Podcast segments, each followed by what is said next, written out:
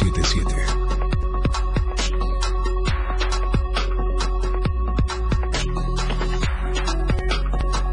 ...977...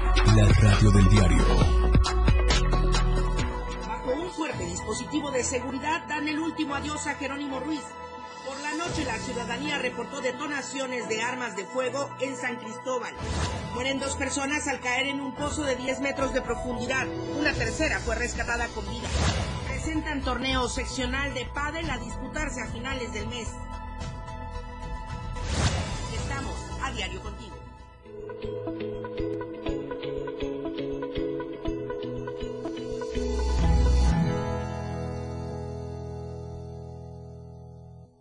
Qué gusto saludarle en esta mañana de jueves. Muy buenos días. Soy Lucero Rodríguez Ovilla.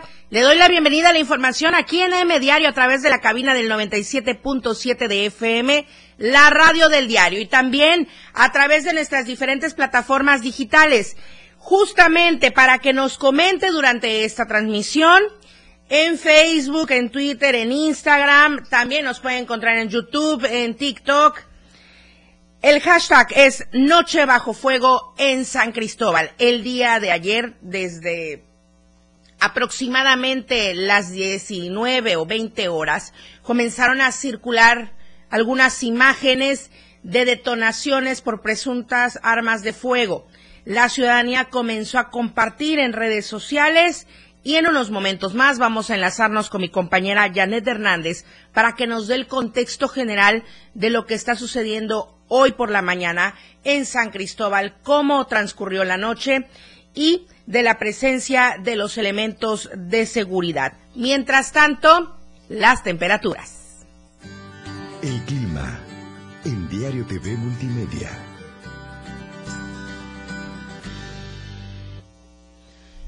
Tuxtla Gutiérrez, podríamos alcanzar una temperatura máxima de 38 grados y una mínima de 22 grados, pero ¿qué tal el intenso calor de ayer? Sofocante, ¿verdad? No creo que eh, a 38, 39, no, no, no, la verdad estuvo bastante fuerte. San Cristóbal, 23 grados la máxima, 12 grados la mínima. Comitán, 31 grados como máxima, 14 grados como mínima. En Tapachula, 35 grados podría ser la temperatura máxima y 22 grados podría alcanzar la temperatura mínima. El mensajero WhatsApp está listo y disponible, el 961-61-228-60. Directamente Manolo Vázquez le contesta en este mensajero WhatsApp. Comenzaré por mencionar em, esto del último adiós a Jerónimo Ruiz el día de ayer. Se dio bajo un fuerte dispositivo de seguridad se realizó el cortejo fúnebre de Jerónimo Ruiz, alias el artesano. Fue asesinado, recordemos, el pasado lunes 17 de abril, cuando salía de casa de su hermano en la colonia Nueva Esperanza, al norte de San Cristóbal. Trascendió que se dieron eh, nuevos enfrentamientos en la zona norte, sin embargo, se aseguró por parte de las instancias correspondientes que no fue así, ya que fueron jóvenes encapuchados en su mayoría quienes hicieron disparos para iniciar el cortejo fúnebre, ya que fue llevado a un rancho que tiene en el municipio de Teopisca, específicamente en la comunidad de Betania. La caravana de vehículos que circuló por el periférico norte y sur de San Cristóbal causó incertidumbre entre la población, ya que en varias redes sociales indicaron que podría darse enfrentamientos. Y el cortejo llevaba además este fuerte dispositivo de seguridad, sobre todo para salvaguardar la integridad de la familia del hoyo De la misma forma, eh, fueron sepultados José Alfredo N. y Luis Ricardo N. de 25 y 22 años, quienes fueron encontrados sin vida tras el enfrentamiento de lunes en la zona norte-oriente de San Cristóbal. Las autoridades de justicia han dicho en un comunicado que iniciaron las investigaciones, sin embargo, no han detenido a ningún responsable. Ahora, desde ese momento se estaba especulando de un posible enfrentamiento o nuevamente de posibles detonaciones. ¿Qué sucedió pasadas las horas, Janet Hernández en San Cristóbal? Muy buenos días. Hola Lucero, muy buenos días. Eh, sí comentarte que la noche del día de ayer continuaron, continuaron las detonaciones de armas de fuego sobre el periférico norte, en la entrada de Milpoleta y cerca del mercado de la zona norte. Vecinos empezaron a denunciar que se estaban dando estas detonaciones, no eran enfrentamientos, sino que eran disparos al aire y tenían temor porque en algunas casas estaban entrando las balas, ya que los techos son de lámina, y pues tenían el temor de que alguna persona pudiera ser alcanzada por estas balas. Este, ante este reporte de las detonaciones de arma, el, el los elementos de la Policía Estatal y Municipal empezaron a realizar su recorrido y los patrullajes en la colonia eh, Nueva Maravilla, Bosques del Pedregal, Paraíso, Morelos, Primero de Enero, Barrio de Tlaxcala y en el periférico norte poniente, eh, donde ellos aseguran que no se reportaron ningún, ningún tipo de incidente relacionado a lo que se estaba este, denunciando por lo que pidieron a la ciudadanía no contribuir a la desinformación o generar temor de forma deliberada. Posteriormente, a las 22.10 horas, se reportó la presencia de personas con arma de fuego, por lo que las policías municipales y estatales acudieron siete minutos después, contactando a un grupo de personas que se encontraban realizando labores de mantenimiento de drenaje, quienes manifestaron que en el lugar, que eh, el lugar se encontraba en calma sin que se escucharan detonaciones de arma de fuego. Sin embargo, pues los vecinos que viven ahí sí denunciaron y, externaron su malestar porque ellos están este, molestos porque la policía está diciendo que no pasa nada y sí habían detonaciones de arma de fuego. Y eso es lo que está pasando el día de hoy, como amanece San Cristóbal, las vías están libres, eh, los comercios están abiertos, algunas de las escuelas de la zona norte sí suspendieron clases, este y la pues la gran mayoría eh, sí en la gran mayoría sí hay clases pero este eh, todavía se vive ese esa tensión no por estos hechos Lucero. Oye Janet eh, pues sí eh, suena un tanto más allá de lo contradictorio pues. Más allá de lo contradictorio el hecho de que se asegure por parte de elementos que están haciendo ahí eh, pues los operativos, los patrullajes, que no sucede nada. Bueno, estas imágenes no mienten, son captadas por la misma ciudadanía. Algunas vienen hasta fechadas y con hora. ¿No? Sí, así es. Entonces, sí, esa es la molestia de, de las personas que viven en esa zona, porque dicen, nosotros lo estamos viviendo, ¿no? ¿Y cómo pueden decir ellos que no está pasando nada? Entonces, este, también comentarte y es importante recalcar que la policía, la Guardia Nacional, perdón, y el Ejército eh, mantienen presencia en donde se dio eh, este asesinato el día lunes. Ellos están ahí y pues hay diversos dispositivos. Entonces, este, no sé, eh, los vecinos sí estaban muy molestos y sí estaban pidiendo que que el ejército o las, las otras policías hagan algo porque eh, ya es imposible vivir así, ¿no? Con este temor y la zozobra que, que se da por este tipo de, de balacera que se da en las noches, ¿no? Pues es que, como no, se puede desmentir cualquier versión, pero el temor está entre la ciudadanía. Y aquí no se trata tampoco de alarmar ni causar pánico, se trata más bien de atentos, todos de regreso a casa porque no podemos salir, porque no podemos arriesgarnos. Ya había dicho la Secretaría de Educación que estaba consideración de las instituciones y de los padres de familia el regresar a clases. Y habíamos comentado también, Janet, que sí, se retornó a clases eh, para el día miércoles. Nuevamente han eh, decidido mantenerse a resguardo en sus domicilios o siguen las actividades normales en San Cristóbal. Sí, siguen las actividades normales, únicamente son las escuelas de la zona norte que algunas suspendieron, algunas más este de la zona centro, pero pues esas ya quedaron a consideración de los padres de familia, pero las que sí suspendieron fueron en la zona norte. Ok, estamos hablando de que estas detonaciones, de acuerdo a lo que la gente compartió en redes sociales, a la altura de la colonia Nueva Maravilla, y estos dispositivos y patrullajes, dispositivos de seguridad y patrullajes disuasivos, se dieron, se extendieron hacia Bosques del Pedregal, Paraíso, Morelos, Primero de Enero, barrio de Tlaxcala y el periférico norte poniente. Janet Hernández, muchísimas gracias. Muy buenos días. Buenos días. Por supuesto que seguiremos en contacto para tener la información actualizada. Y esta situación que se vive en San Cristóbal sin duda es un golpe al turismo, dice la Canirac. Javier Mendoza tiene la información.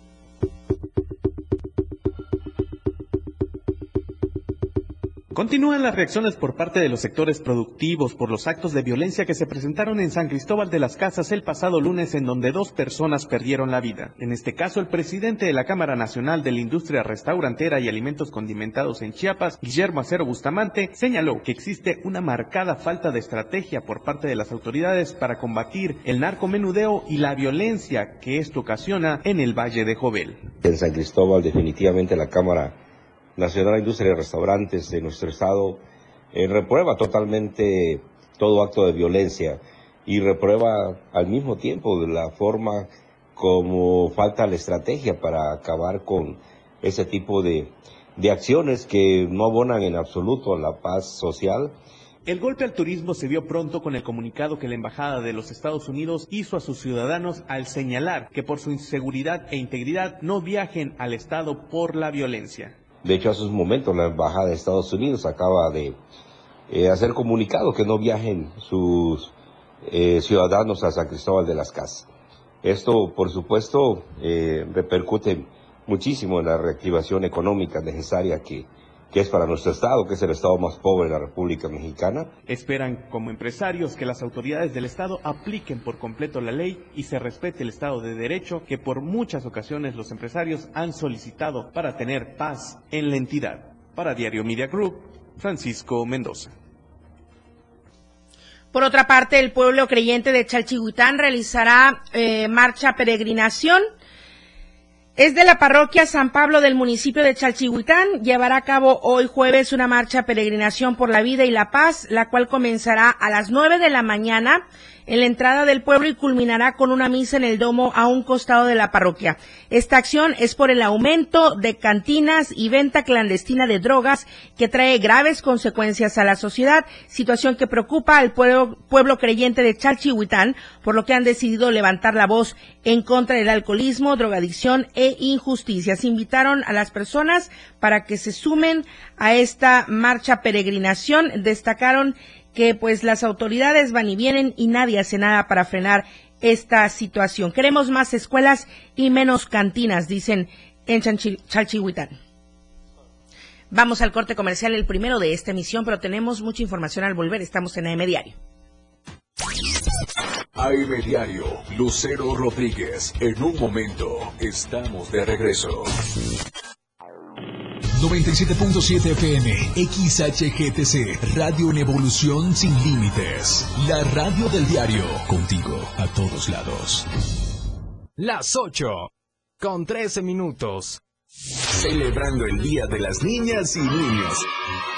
En la radio del diario sacamos el niño que llevamos dentro y te invitamos a que nos acompañes este domingo 30 de abril en punto de las 11 de la mañana en la plancha del Parque Bicentenario. Los locutores de la radio del diario se han disfrazado de tus personajes favoritos para alegrarte el día y te regalarán muchos juguetes y dulces.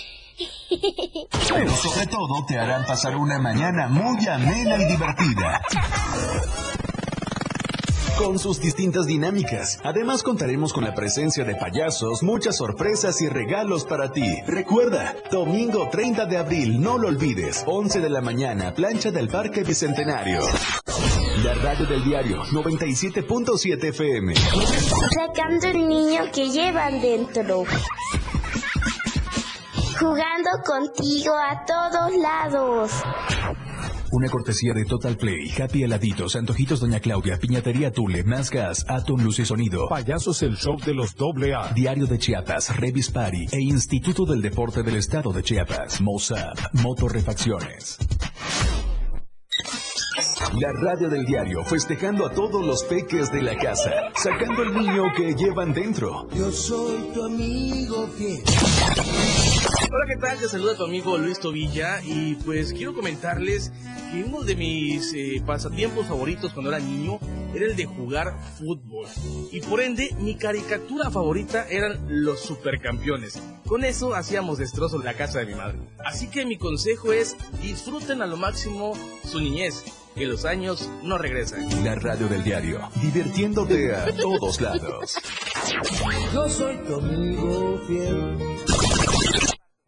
Caminando con Los Ángeles, un programa donde encontrarás la conexión con Los Ángeles, donde se hablan temas de luz. No hay nada más hermoso que compartir los temas de luz de Los Ángeles y Arcángeles. Acompáñanos todos los martes y jueves de 10 a 11 de la mañana por la radio del diario 97.7, contigo a todos lados. Oportuna y objetiva es AM, diario. Continuamos.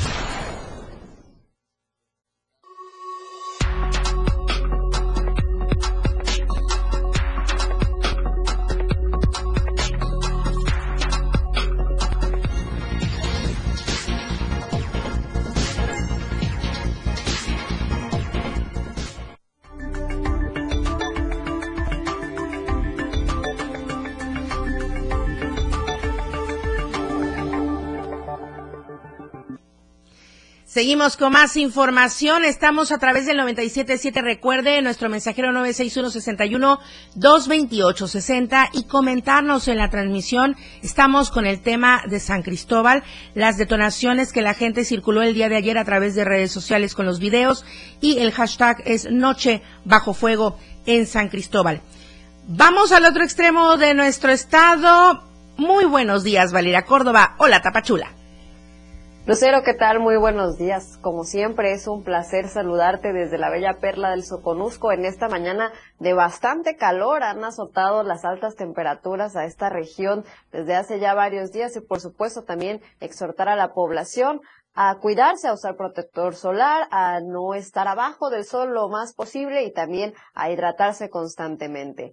Te comento que debido a causas como plagas aquí en el Soconusco se han visto afectadas las cosechas de cacao y es por esto que productores inclusive pues se han eh, visto en quiebra. Mi compañero Rafael Lechuga tiene todos los detalles.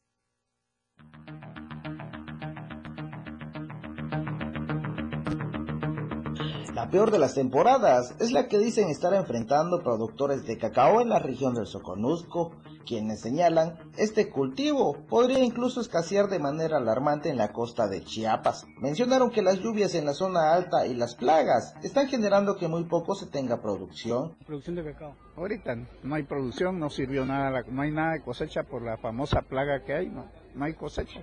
Más las granizadas que cayeron ya acabó la cosecha, no hay, este año no hubo cosecha. Eh, va a desaparecer, o sea, por lo que vemos está desapareciendo la producción de cacao en estos momentos, está, va a la baja, luego con la mucha plaga se está secando los las matas de cacao, todo ahí hay una, se seca todo ya, la plaga y todo eso lo va secando. Explicaron que el precio ha llegado a valer hasta 80 pesos el kilogramo. Sin embargo, muy poco sirve debido a que más de un 90% de la producción de cacao se ha visto afectada en la región. Mira, el precio pues está un poco bueno porque si vendes así, vamos a decir, a, con otras personas que no son una asociación, te pagan hasta 80 pesos el kilo. no hay, ahorita no hay. Quisiéramos que hubiera, pero no hay.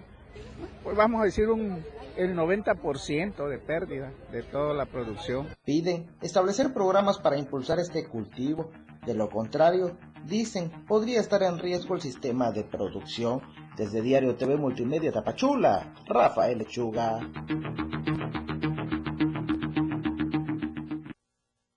Recordemos que aquí en el Soconusco muchísimas cientos de familias son las que dependen de la agricultura y por supuesto que estaremos también pendientes de este tema para informar y también el gobierno federal pues tendría ahí que poner eh, los ojos en la producción de cacao, porque como bien comenté, pues muchísimas personas dependen de esto. Vámonos a noticias mucho más agradables y es que muralistas chiapanecos están pintando la frontera de México con Guatemala.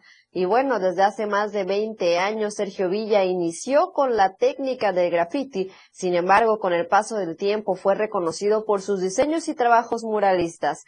Hoy, junto a su equipo, son los primeros en realizar un mural que distingue la frontera de México con Guatemala. Son varias horas y días de trabajo en la que la combinación de colores hacen que el arte vaya más allá de un diseño y transmita por medio de la pintura, la conservación de las especies, cultura y tradiciones chiapanecas. Vamos a escuchar lo que Sergio Villa nos comentó respecto a este gran trabajo que está realizando allá en la frontera.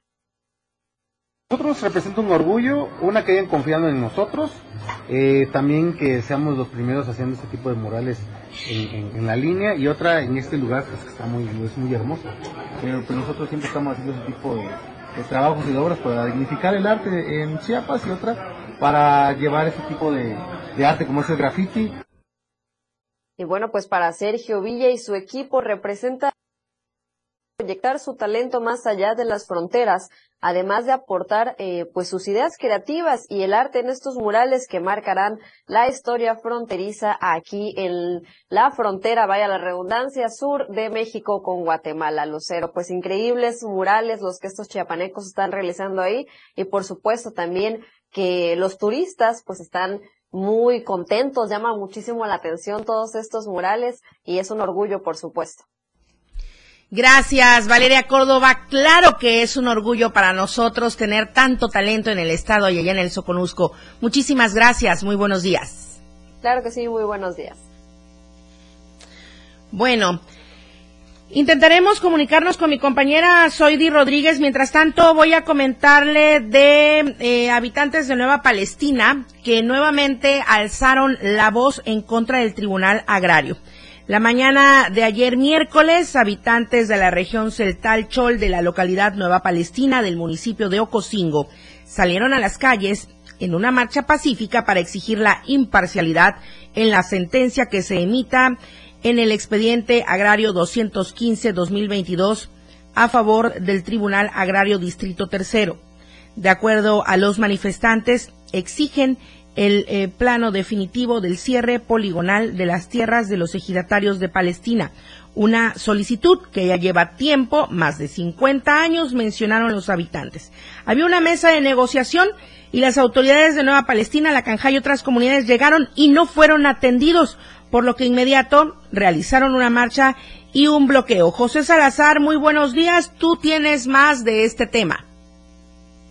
¿Qué tal? Muy buenos días, Lucero. Un gusto saludarte. Lamentable la situación que se está presentando en los bienes comunales. Estamos hablando de más de 1.678 comuneros lacandones, choles y centales, quienes hoy se encuentran en un conflicto. Esto debido a, una, a la presencia de Julia Carabias, ambientalista que desde hace muchos años ostenta un terreno vía como dato de base a acuerdo de los comuneros y que bueno, lamentablemente este ya feneció y ella se niega a salir, lo que está generando que eh, se sustente bajo otro grupo de lacandones para impedir su salida. Pero escuchemos lo que nos decía Chanquín Chambor, que es presidente de los bienes comunales en Ocosingo. Todos los 1.678 comuneros que son Chol, Celtal y Lacandón. Aquí no entendemos qué quiere ella, recuérdelo lo que ha dicho el presidente de la República. Cuando fue secretario de Medio Ambiente, entregó concesiones allá por Campeche que están, y Cálica, ¿no? No, no, no sé muy bien, y es la misma operación que tienen, mismo que estamos viviendo en la comunidad. Cuando era Carmelo Chambor, intentó denunciar que la Julia Carabia estaba saqueando y traficando aves, pero ella, similar a lo que está pasando, denunció y él fue amenazado con todo y familia. Ahora me resulta que soy como bienes comunales, esa división ya me tengo amenazados como bienes comunales. Pues su gente de ellos, los grupos compañeros Las Candonas. muerte, desaparición, y otra, la versión de, por parte de ella, pero utilizando esos grupos a lacandones. Los, a, los, mismos vecinos, amigos y compañeros suyos. Así ¿Y dónde estaría la injusticia del tribunal? En eh, este mira, en este caso, en el 2014 sucedió que en el 2014 la comunidad a la asamblea decidió ya no seguir confiando en la Candones ser comisariado, rotémoslos, que sea Choli Certal y cuando se circule y vuelva a la norma y así vamos, sea rotativo en el 2014 en tribunal en Comitán 54 tuvo lo mismo ahorita. Los compañeros Lacandones dice desconocer porque no nos participamos, que no. En ese sentido mencionó que bueno, ella se sustenta bajo las empresas Natura, Ecosistemas y Mexicanos de Julia Escarabias, que bueno, eh, ella está en una propiedad que pertenece a la estación Chajul y Sendales, son 80 hectáreas, y bueno, la acusan de estar fomentando el, pues, desacuerdos que realmente afectarían a esta zona de los bienes comunales. Estamos hablando, para quienes nos escuchan y nos ven a través de las redes sociales del diario de Chiapas, parte importante de toda la selva lacandona que bueno, un conflicto en esta zona es importante que se atienda, dado que este ecosistema es un pulmón importante de Chiapas, tanto de oxígeno como de agua limpia, y que bueno, hoy los lacandones están llegando a hablar a la Secretaría de, que tiene que ver con la tenencia de la tierra a nivel federal para que bueno se ponga aún hasta aquí a lo que ellos consideran un conflicto que puede partir a 1600 70 eh, comuneros que pueden entrar en un conflicto. Claro, José, es nuestra riqueza. Estamos hablando de la selva, icónico en nuestro estado de Chiapas. Eh, tenemos el privilegio de contar con esta gran reserva y bueno, la flora, la fauna, todo lo que ahí está en un ecosistema. Pero eh, también lo importante, comentabas, eh, los habitantes han señalado que vienen a Tuxtla Gutiérrez, les agendan cita en la Secretaría General de Gobierno, les agendan cita en el registro agrario, no hay respuesta y ahora ya la advertencia está lista para bloquear hasta que el gobierno del estado les atienda. Así es, eh, mi querida Lucero, y bueno, pues esperemos que se atienda pronto esta problemática que no es de este tiempo y recordando que, bueno, de acuerdo a que ellos comentan, ya Julia Carabias venció el tiempo de comodato de estas 80 hectáreas que se les dio hace un periodo de 10 años y bueno, al no formar parte, no tener orígenes ni mayas, ni choles, ni centales, debe de salir de una tierra que se le dio eh, hace mucho tiempo cuando era Chambor, uno de los presidentes de bienes comunales que confiaron en ella para mejora y para cuidado y preservación de esa zona. En Comodato, hace 10 años, nada más comento rápidamente. Es un contrato por el que una de las partes entrega a la otra una cosa no fungible para que use de ella durante cierto tiempo transcurrido al cual habrá de devolverla. Y como porque también se dio, ¿verdad? En fin, gracias, José Salazar. Muy buenos días. Muy buenos días. Vamos al corte comercial, tenemos más información, los deportes, vamos a enlazarnos también con mis compañeros a la zona de Tonalá y más información para que usted se quede con nosotros en AM Diario. La información fresca y objetiva, AM Diario, regresa después de la pausa. Evolución sin límites, la radio del diario. Más música, noticias, contenido, entretenimiento, deportes y más. La radio del diario 977. 97.7. La radio del diario. Más música en tu radio. Lanzando nuestra señal desde la torre digital del diario de Chiapas, Libramiento Sur Poniente 1999. 97.7. Desde Tuxtla Gutiérrez, Chiapas, México. XHGTC, la radio del diario. Contacto directo en cabina 961-612-2860. Escúchanos también en línea. www.laradiodeldiario.com 97.7, la radio del diario. Más música en tu radio. Las 8, con 28 minutos. Chiapas es poseedora de una belleza natural sin rival en todo México. Una gran selva, un impresionante cañón, manglares y playas únicas, además de paradisiacas caídas de agua, visten a nuestro estado con el encanto único de la naturaleza. Chiapas es el estado más al sur de México, la última frontera de nuestro país. Aquí, en este rincón, que también fue el último territorio en añadirse a la República, se encuentra un paraíso de bellezas naturales listo para ser explorado. Ven y disfruta lo que Chiapas tiene para ti. 97.7, la radio del diario, contigo a todos lados. ¿Por qué es valioso tramitar tu INE si cumpliste 18 años? Porque es muy importante que mis valores se vean reflejados en las decisiones de mi país. Porque por fin mi voz va a contar. Porque ya es tiempo de tomar mis propias decisiones. Ya puedo tomar decisiones, ya puedo votar. Así empecé mi cumpleaños, yendo por mi INE. Si ya cumpliste 18 años, ve al módulo del INE y tramita tu credencial. Haz tu cita en INE.mx o llama a INETEL 804-33-2000. Mi INE es valioso porque me identifica y nos une. INE. La neta, un espacio en donde nos identificamos muy mexicanos. La neta del 97.7. Notas, entrevistas, secciones. Escucha a Luis Tovilla todos los sábados de 3 a 4 de la tarde. Por esta frecuencia, 97.7 FM. La radio del diario. El estilo de música a tu medida. La radio del diario 977. Contigo a todos lados. Lucero Rodríguez ya está de regreso para informarte en AM Diario.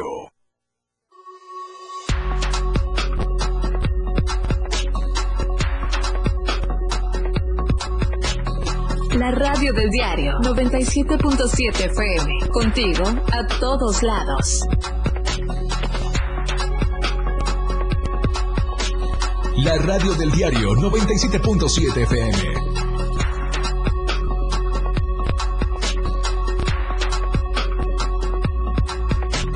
Contigo a todos lados. 97.7 FM. La radio del diario.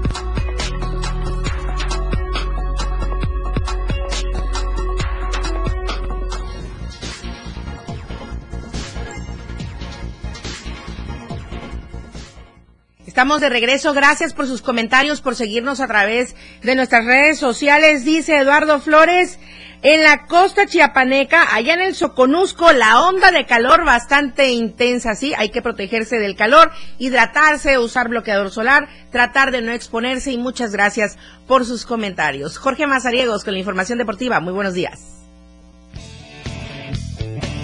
La escena global del deporte con Jorge Mazariegos.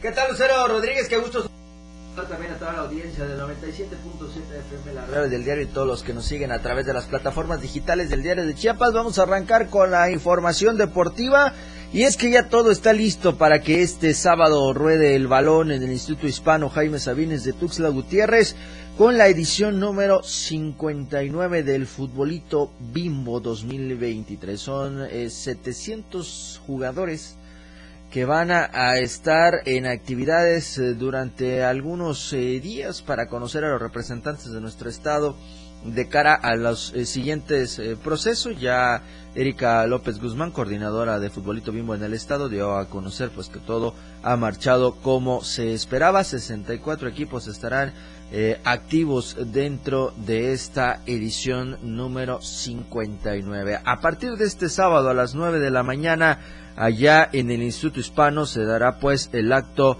inaugural de este evento después de eh, pues tener las actividades de la Junta Técnica y la entrega de los roles de juegos allá en el auditorio de la institución educativa sede de este evento estuvieron Laura del Carmen Velázquez Barrientos, subdirectora general del Instituto Hispano Jaime Sabines, Cristel Vázquez López, encargada de los servicios médicos del certamen, así como también de Gabriela Martínez, Daisy Rivera y Jorge Morales, que son los coordinadores de la zona en la capital del estado. Es eh, un gusto tenerlos, dijo eh, Erika López, de tenerlos en casa.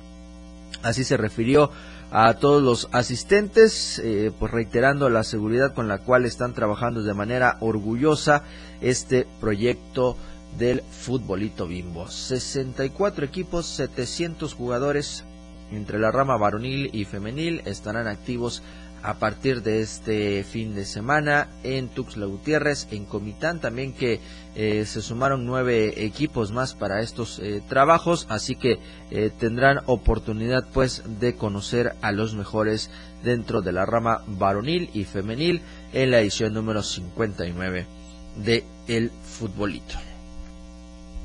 Vamos a platicar del pádel porque el día de ayer fue presentada la primera edición del torneo seccional de pádel acá en Tuxtla Gutiérrez que se denominará Pastrana de Pedrero. Así lo dio a conocer el comité eh, pues organizador de este certamen que el día de ayer, insisto, al lado poniente de Tuxtla Gutiérrez dieron a conocer los eh, pormenores de este evento. Estuvieron eh, presentes el presidente de la Asociación de Padel, Mario Franco Paniagua, eh, que dio a conocer eh, parte de los detalles cómo se ha estado trabajando en el pádel dentro de este evento.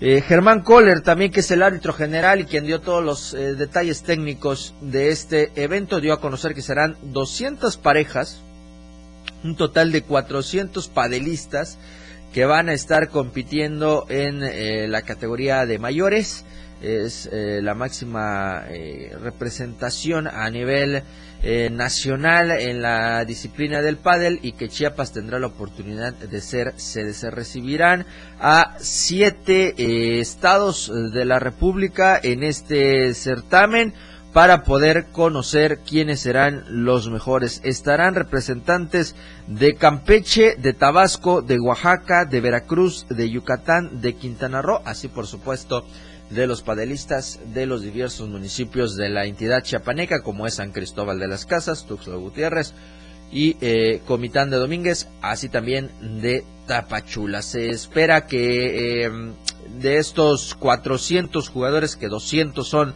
de origen chiapanecos, pues puedan tener una de las mejores actuaciones aquí eh, cerca de esta torre digital donde están las instalaciones del club Wallis, en donde se estarán haciendo las actividades del primer torneo seccional de pádel del 27 al 30 de abril, es decir, el siguiente fin de semana, de este al siguiente fin de semana en donde tendrán actividades pues con estos eh, jugadores que estarán buscando puntos para ranking, porque esta es la segunda etapa eh, en la búsqueda que tienen todos aquellos padelistas nacionales eh, para alcanzar un panamericano, es decir, primero tienen que jugar un torneo estatal, una vez registrado el torneo estatal, tienen que eh, hacer el registro en el torneo seccional, que en esta ocasión le toca al estado de Chiapas, después de haber jugado un estatal y un seccional, tienen la oportunidad de jugar un evento nacional, como va a ser el circuito mayores de pádel, a realizarse a la mitad del mes de mayo allá en Puebla. Y eh, posterior a tener estos tres juegos, ahora sí ya entran a un torneo de maestros en donde se irán definiendo las mejores parejas para poder sacar a los representantes que quieran ir a un panamericano o a eventos internacionales representando a eh, México en la especialidad de el pádel. En esta presentación estuvo también Jaime Natarén, director del Indectux, eh, Jorge Enrique Pedrero, que es eh, patrocinador de este certamen, Mario Franco, que ya decía presidente de la asociación, Germán Kohler, el árbitro general, Marcela Castillo, eh, la segunda regidora eh, municipal, Jorge Coutinho también, que es vocero de la asociación, y Samuel León Sánchez, que es el director del Parque Recreativo y Deportivo Cañahueca. Las actividades del día de ayer con el fútbol continuaron y la selección mexicana allá en Phoenix tuvo movimiento ante la selección de los Estados Unidos.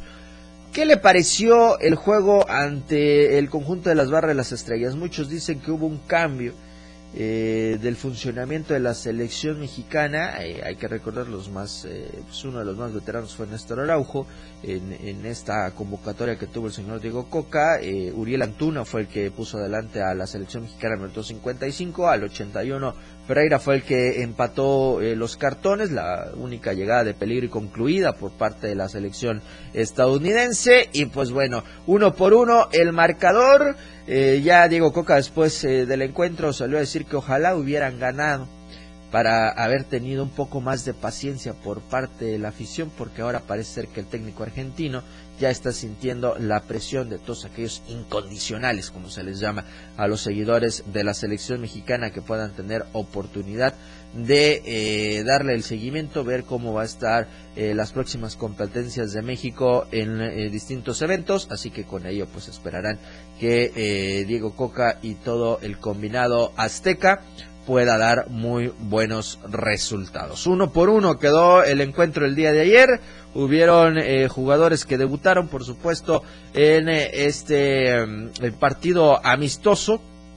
Y eh, ahí estaremos dándole el seguimiento pues a la selección mexicana para ver cómo se desarrolla previo a la presentación de la Copa del Mundo del 2026 en donde recordamos somos anfitriones junto a Estados Unidos y a Canadá, así que pelear por un boleto al Mundial, pues en este momento no es una presión porque ya contamos con él, pero sí ver el funcionamiento con el cual la selección mexicana va a tener oportunidad de presentarse en la próxima justa mundialista. Hablo del fútbol europeo, ya quedaron definidas las semifinales de la UEFA Champions League el día de ayer, los últimos dos partidos. Vaya juegos los que se vivieron el día de ayer, el empate a uno entre el Valle y el Manchester City, un global de 4 por 1 a favor del conjunto inglés. Erling Haaland, el hombre que usted ve en sus pantallas, eh, estuvo ahí eh, presente con este tema de las ah, anotaciones durante esta llave, así que ya quedó conformado. Y en el otro eh, encuentro, el cuadro de Inter eh, pues sacó el eh, resultado ante el Benfica pese al gran partido del día de ayer con un marcador de 3 por 3, un global de 5 a 3, ya lo iba ganando el cuadro del Inter 2 por 0, así que con ello quedaron definidas las semifinales. El Real Madrid tendrá que enfrentar al Manchester City y el Milan tendrá que hacer lo propio ante el Inter. 9 y 10 de mayo serán los partidos de ida y el 16 y 17 de mayo serán los juegos de vuelta. Estamos hablando que el martes 9 de mayo se va a enfrentar el Real Madrid contra el Manchester City y el miércoles 10 estará haciendo el Milan lo propio ante el Inter. El 16 de mayo jugarán la vuelta Inter Milan y el 17 de mayo, que es día miércoles, el Manchester City recibirá la visita del Real Madrid para definir el juego de semifinales. Recordarles que hoy nos puede usted escuchar a través del 97.7 de FM, la radio del diario a las 12 del día. En la remontada estaremos platicando de mucha información, así que no se lo pierda. Vamos a estar un servidor y Eduardo Solís para platicar de toda la información deportiva al estilo de la remontada. Así que los esperamos a través del 97.7 de FM, la radio del diario contigo a todos lados. Lucero Rodríguez. Que tengas una excelente semana, lo que queda de la semana, un buen fin de semana y ya nos estaremos viendo hasta el próximo viernes. el próximo viernes. Como dice Lalo, el tuyo es fin de semana largo. Le toca a él mañana. Ya, clean caja, adiós, ahí nos vemos. nos vemos. Muchas gracias, Jorge. En punto de las dos en esta misma cabina del 97.7 La Remontada. Gracias, buenos días. Buen día, Lucero. El simulacro eh, que se llevó a cabo el día de ayer, tanto a nivel nacional y se replicó en el estado de Chiapas, al volver del corte, mientras tanto, el panorama COVID. Estadísticas, reportes, información. COVID-19. Bueno, y justo usted lo puede leer en nuestra verdad impresa diario de Chiapas. Son tres casos positivos los confirmados por la Secretaría de Salud hasta el último corte del día de ayer. Uno en Ángel Albino Corso, uno más en Chiapa de Corso y otro en Comital. Las medidas sanitarias ya las sabemos, hay que llevarlas a cabo, no hay que olvidarnos de eso y acudir a los módulos de vacunación. Corte comercial, regresamos con más. La información continúa en AM Diario, después del corte.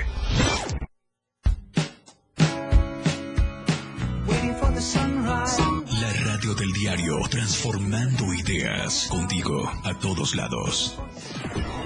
Las 8, con 43 minutos. Alerta, la radio del diario te previene. Ante la presencia de incendios forestales, evita arrojar materiales inflamables y objetos encendidos en carreteras y caminos. No tires vidrios, botellas o cualquier tipo de material combustible. No enciendas fogatas. Si encuentras restos de fogatas, extínguelos con agua y tierra. El uso del fuego en el sector agropecuario representa un riesgo. Daña la calidad del aire y empobrece los suelos de cultivo. 97.7 FM, contigo, a todos lados. Nomás una probadita para agarrar felicidad. Total, ¿qué puede pasar? Puede pasar mucho. El fentanilo te engancha desde la primera vez. Esclaviza tu mente y tu cuerpo. No destruyas tu vida.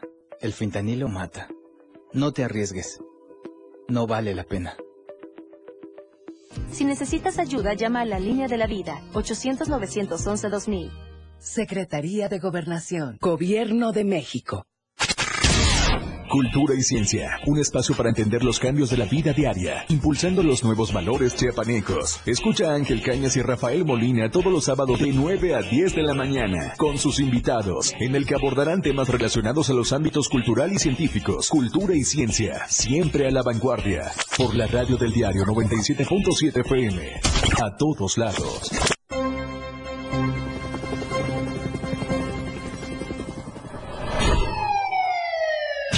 A cada momento en Chiapas, día a día, la información se genera a cada minuto y Viviana Alonso y Fernando Cantón te informan en Chiapas a diario.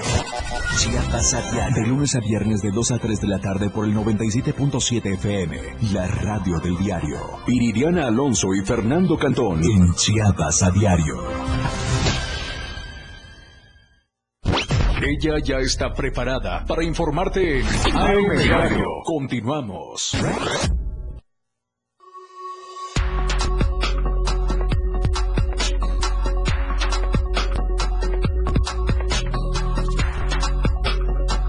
Radio del diario 97.7 FM. Contigo a todos lados.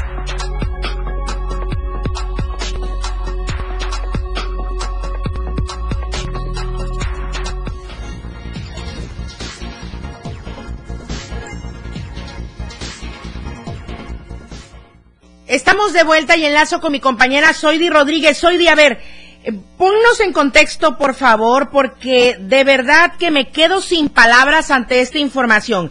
El Consejo de Altamirano tiene retenida por más de 20 días a una mujer indígena. ¿Qué es lo que está sucediendo? ¿Por qué se da esta situación donde definitivamente se están violentando todos los derechos humanos con perspectiva de género? Además, soy de adelante, buenos días. La región selva, en donde en el municipio de Altamirano, que de nueva cuenta da de, de qué hablar, y es que como recordemos en días anteriores, surgió una riña entre un ciudadano y, y el síndico del Consejo Municipal, en donde el joven Ricardo Santis eh, apareció en un video discutiendo y fue levantado por los ejidatarios días después. Fue liberado a petición y a presión de la ciudadanía. Ahora resulta que los ejidatarios han hecho justicia al joven Ricardo Santis y es que detuvieron a Flor Santis, quien presuntamente fue la culpable de levantar cargos en contra de Ricardo Santis eh, por una supuesta deuda que la madre del joven tenía eh, con eh, Flor Santis. Ante estos hechos, pues los ejidatarios están eh, realizando actos de justicia y la levantaron y se encuentra retenida en el ejido eh, Altamirano. Los ciudadanos piden el pago de la multa que asciende a más de 200 mil pesos. Sin embargo, hasta el momento se conoce que la ciudadana Flor Santis se encuentra retenida desde eh, pues ya hace más de 20 días, estamos hablando desde hace 23 días exactamente, y las autoridades pues no han hecho nada señalando que eh, todo esto se está manejando por usos y costumbres.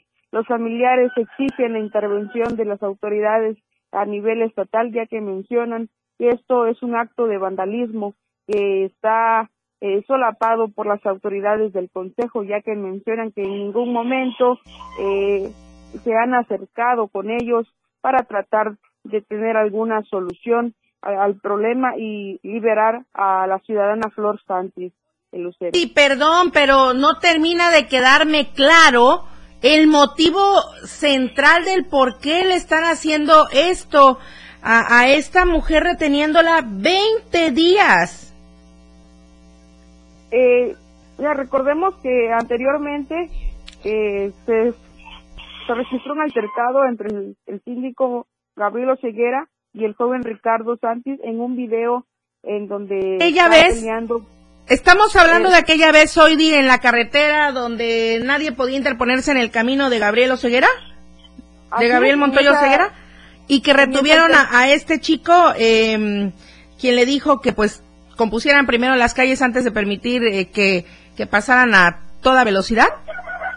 Exactamente, desde ese día surgió el problema recordemos que en días anteriores Ricardo, Ricardo Santis fue detenido, fue mandado eh, por Gabriel Oseguera, sin embargo, días después, dos días después, fue liberado y acusaron a Flor Santis de haber eh, sido quien fue, de haber sido quien mandó a levantar a este joven por una supuesta deuda que tenía con la madre de Ricardo Santis. Ahora los ejidatarios están realizando pues un acto de justicia en contra de Ricardo Santis y piden el pago de la multa por eh, levantar acusaciones falsas supuestamente eh, con Flor con Flor Santis.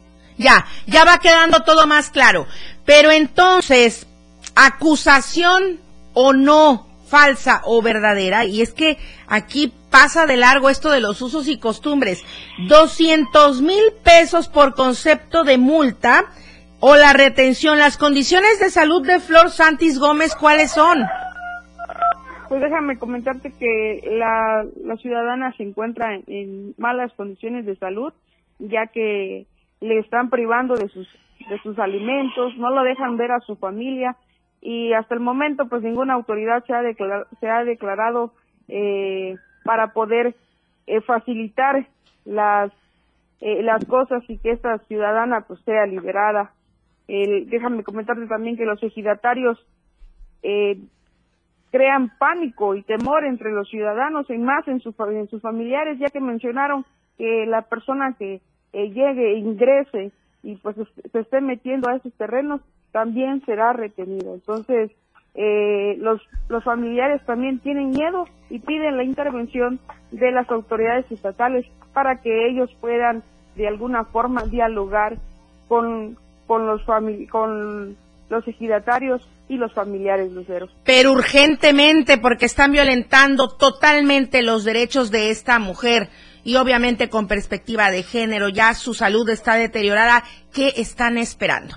Gracias, soy Di Rodríguez, si puedes dar seguimiento con esta información te lo agradecería mucho. Gracias, buenos días. Ahora sí, el simulacro, ¿cómo transcurrió aquí en Tuxtla Gutiérrez?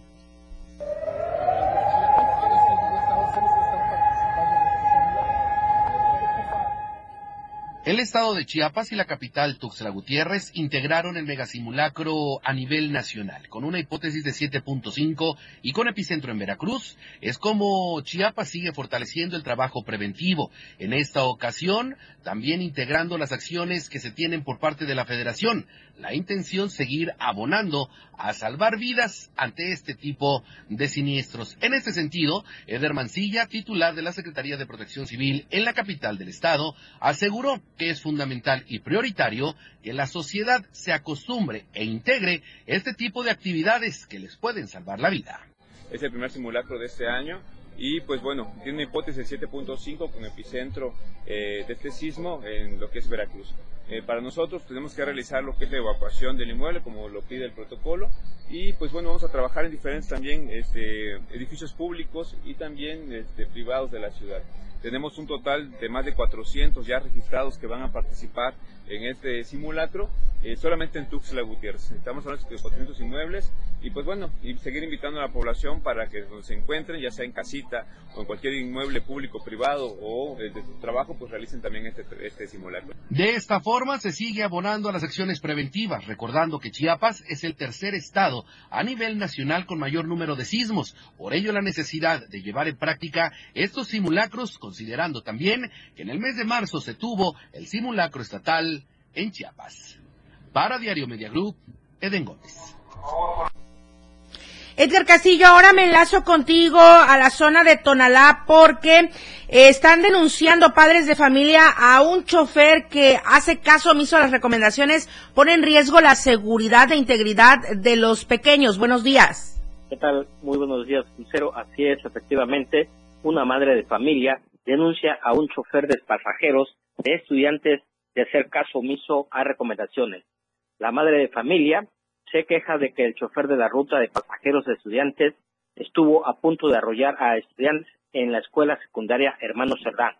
La madre de familia, Nancy N., dijo que las combis de las rutas de estudiantes el día martes casi se pasa un accidente y arrolla a unos niños de la escuela Cerdán las combis no respetan y se meten hasta el portón sin importar que ahí no deben entrar, no esperemos que pase un accidente y estemos lamentando.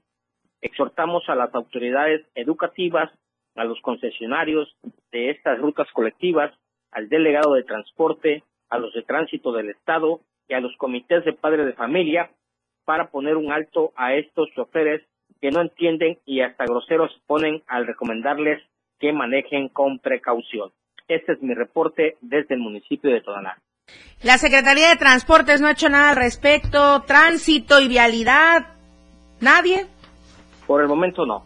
Eh, están en espera de que eh, estos este, comités de padres de familia, de familia eh, pongan una queja eh, con los autoridades para que actúen y evitar este, unos futuros accidentes. Muchísimas gracias, Edgar Ruiz. Muy buenos días. Edgar Castillo, Edgar Castillo en Tonalá. Muchas gracias, Edgar. Buenos días. La nota roja de la verdad impresa, Diario de Chiapas. Lo que acontece minuto a minuto. La roja de Diario de Chiapas.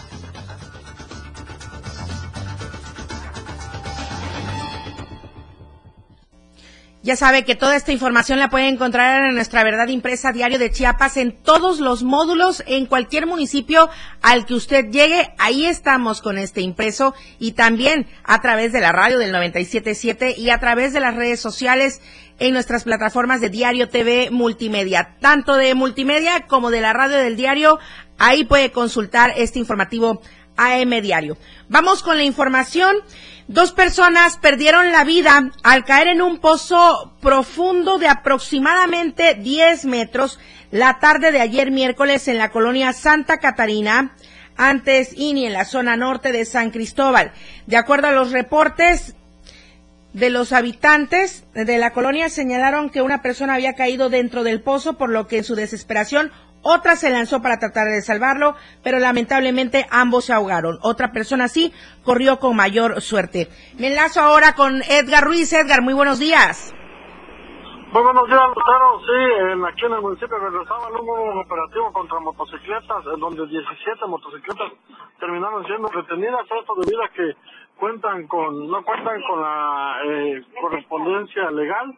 Eh, muchos de ellos rompen sus escapes para causar mayor ruido, o no andan casco, o no tienen placas, o son menores de edad quienes conducen. Por ello, se aplicó estos operativos en donde 17 motocicletas ya se encuentran en el corralón y espera que continúe el proceso legal correspondiente y esperan que los operativos continúen durante este fin de semana. Gracias, Edgar Ruiz. Muy buenos días. Estamos pendientes de la información.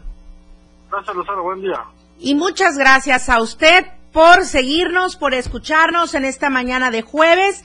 Nos despedimos, no sin antes felicitar a nuestro querido compañero y amigo Alejandro Estrada, reportero de Diario TV Multimedia, pero no solo de Diario TV Multimedia, también de la Nota Roja y de verdad que me pongo de pie y aplaudo siempre el trabajo tan arduo que hace Alejandro Estrada para nutrir con eh, información de la nota roja y de toda información que él tenga rápidamente a la mano, siempre está listo con todo. Muchas felicidades, amigo, un fuerte abrazo de parte de toda la producción de Diario TV Multimedia y de la radio y por supuesto a título personal con mucho afecto. Nos vamos, muchas gracias, muy buenos días, nos vemos mañana. Charlie Solís está en los controles de tele y Manolo Vázquez en los controles de radio. Buenos días oportuna y objetiva en AM Diario. La información de todo lo que acontece a cada momento en Chiapas, México y el mundo. Te lo informa Lucero Rodríguez. De lunes a viernes de 8 a 9 de la mañana. Escúchanos en nuestra próxima emisión por esta frecuencia. 977 FM, la radio del diario. Editorial de la radio del diario. Tal parece que en lo referente al caso de San Cristóbal de las Casas se está confundiendo la gimnasia con la magnesia, pues lo que ahí sucede en el contexto de violencia no es un asunto político, como mucha gente lo ha querido ver, sino es estrictamente un tema de seguridad que no se ha estudiado, tratado y combatido a fondo. Se necesita, por supuesto, fortalecer los cuerpos policiales locales, incrementar el número de agentes, dotar mayor equipamiento y trazar mejores líneas de acción, donde participen constantemente las distintas corporaciones de seguridad de los tres órdenes de gobierno Pero frente a eso, también se debe comprender que recuperar el tejido social y la seguridad de San Cristóbal va más allá de combatir los delitos. Lo que se tiene que enfrentar contundentemente y de raíz son los grupos criminales que dotan de armamento y tácticas a los llamados motonetos, que les sirven como grupo de choque y brazo armado para cometer delitos como trata de personas, giros negros, tráfico de migrantes y cobro de piso y en paralelo realizar una limpieza de las policías, ya que a pesar de los grandes esfuerzos realizados por el gobierno del estado por devolverle la paz y la tranquilidad a la sociedad san cristobalense, cada día crece